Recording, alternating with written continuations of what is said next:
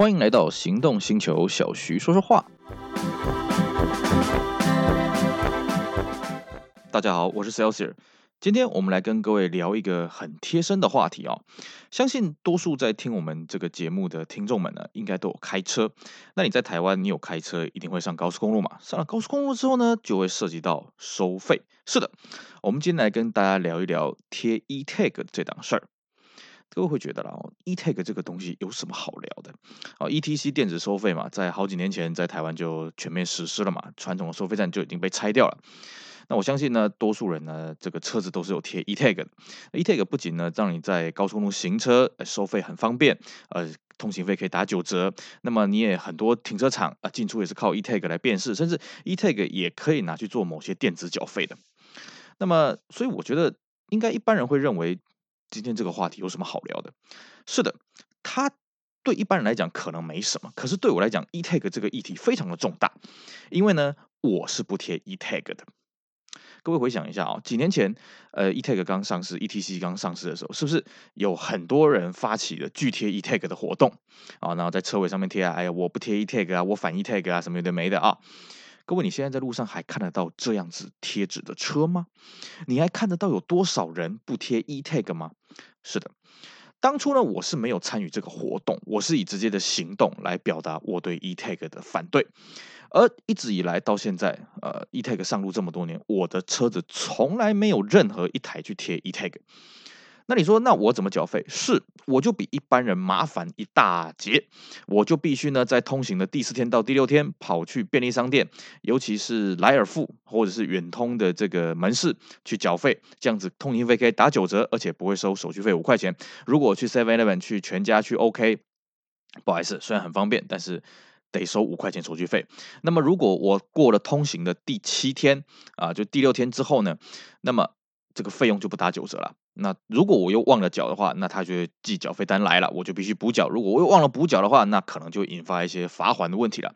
听起来这么一大串，是不是很麻烦？是，超级麻烦。而且我手上的车稍微比一般人多了那么一两台，所以我要去记清楚，说我什么车子有上高速公路，可能在某一天、某一天、某一天，可能要缴 E-Tag，啊、可能要缴这些通行的费用。是的。对我来讲，这个东西真的很麻烦，这个我承认。但是为什么我一直以来我都坚持不贴 E-Tag，我宁可去手动去缴 ETC 呢？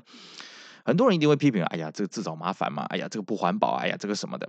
可是各位有没有想过，你如果今天贴了 E-Tag，它带来了方便。对，它带来的费用的减低，甚至它可以帮你进入停车场，它可以呃让你去缴其他的费用啊，去做一个消费什么的，或甚至有些回馈。可是各位有没有想过，其实这些优惠、这些方便的背后是什么？是你的个资。各位，你去便利商店，你去买东西的时候，是不是我们现在全台湾几乎所有的便利商店都会在结账前问你说：“哎，请问有会员吗？哎，我们报个电话就可以加入会员啊。哎，我们在在在，我们会员有什么优惠哦？对不对？”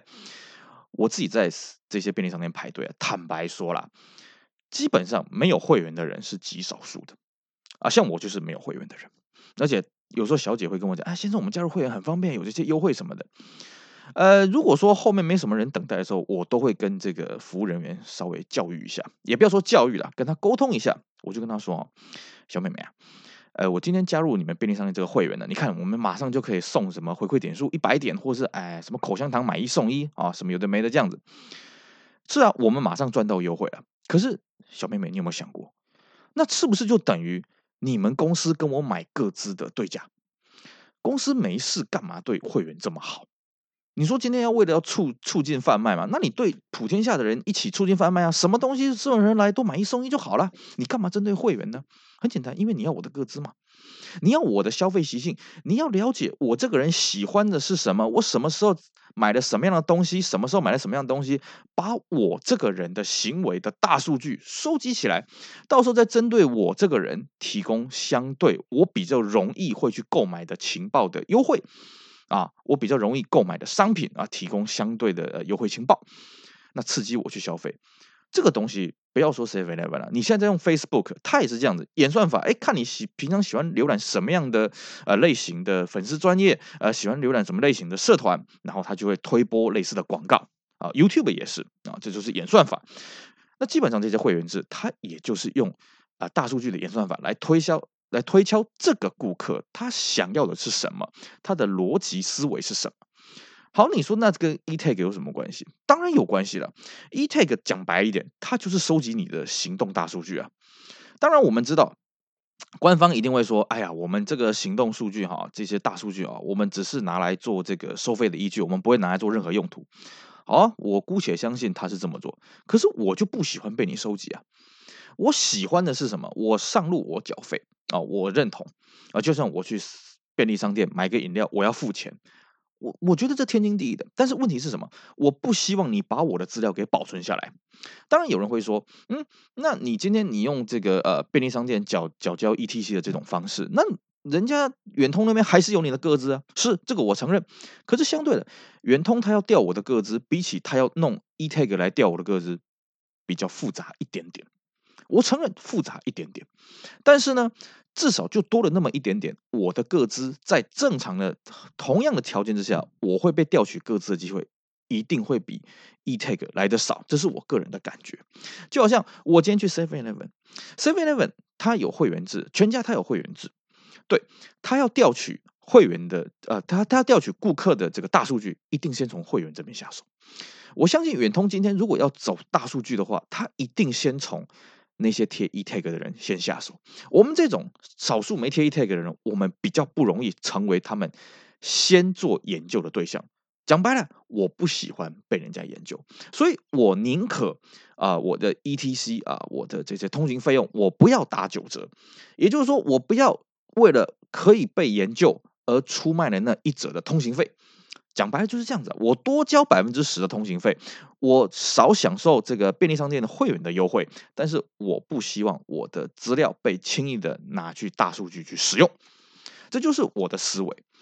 那其实啊，这个东西当然很多人会觉得，哎呀，你的个资、你的什么大数据被人家拿去用，又又怎么样？是不是？我们讲白了，你看对岸中国大陆，它有这个天眼系统什么的，每个人出行的资料，每个人的消费习惯，你看都是这个电子支付什么的，哎，通通都是在数据里面，那他们还不是活得好好的吗？是啊，没有错。但是问题是什么？那是因为没有出什么事情。如果今天出了什么治安的风险、治安的漏洞什么的，那你的各自全部被人家看光光了，是不是？各位，你有没有想过一个问题啊？远通今天掌握着全台湾多少人的行动？大数据，这很恐怖啊，对不对？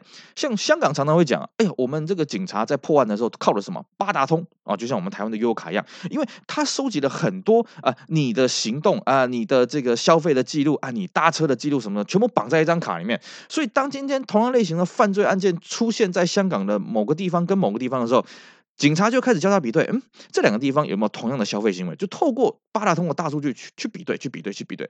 是啊，那很快就会把犯人给找出来了嘛。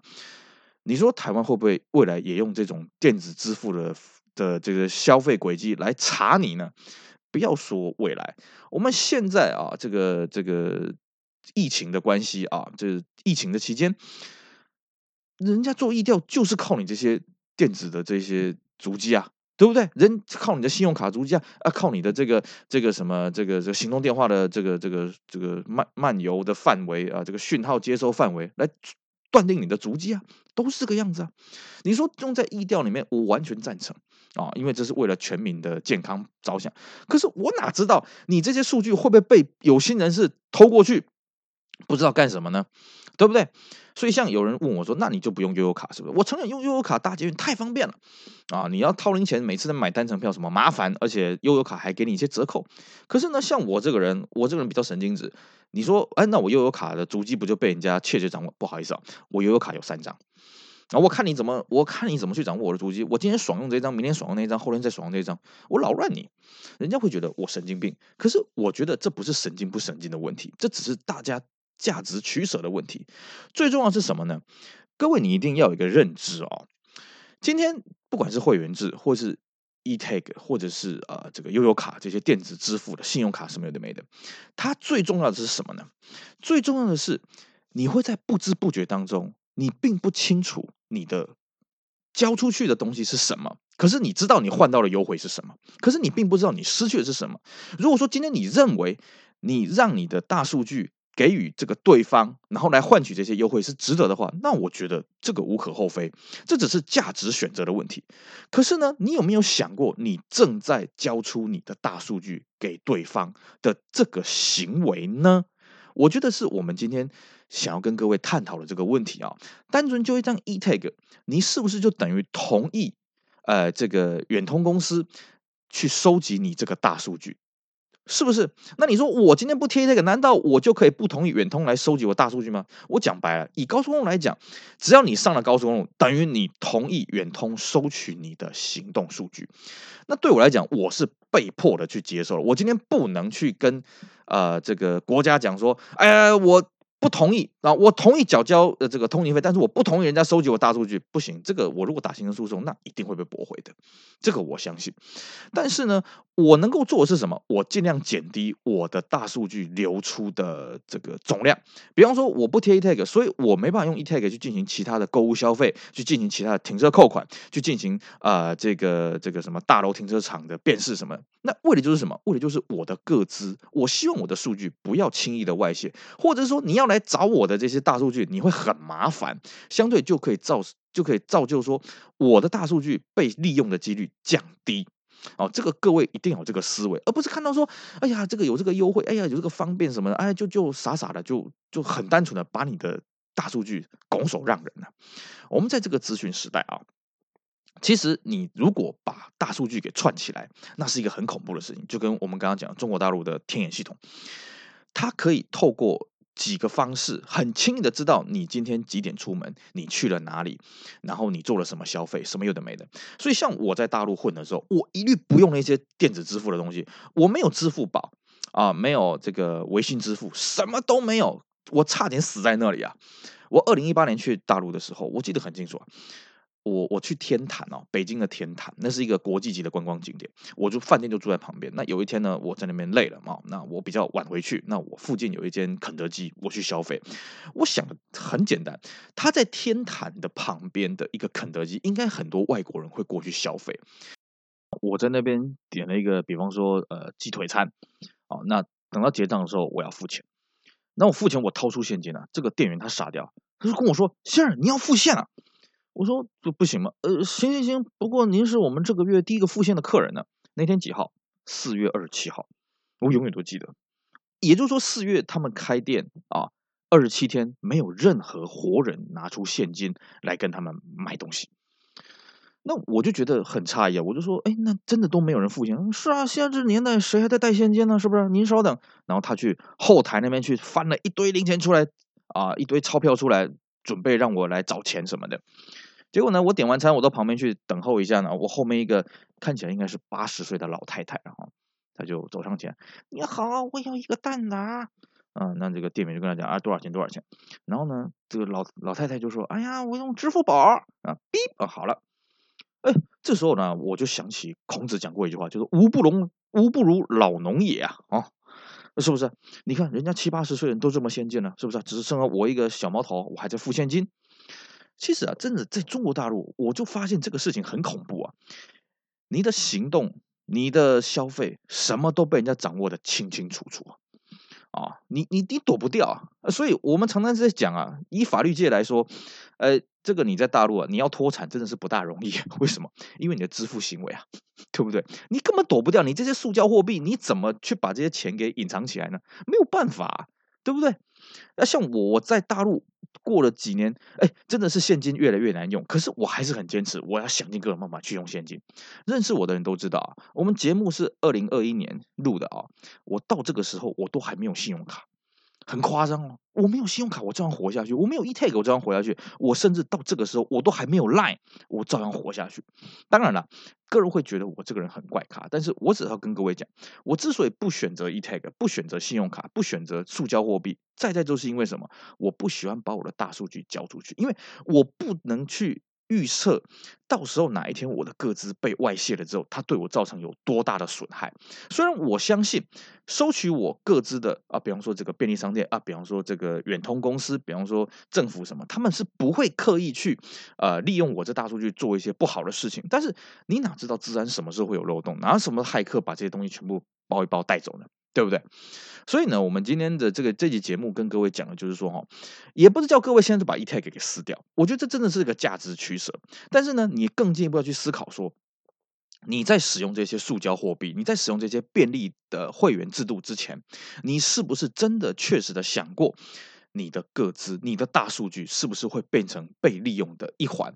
那你是否有做好对应的风险啊？比方说我们在用电脑，我们常常要记得要备份；我们手机也是这样，常常要备份啊。备份可能不只是一份，可能是两份或者是云端什么的。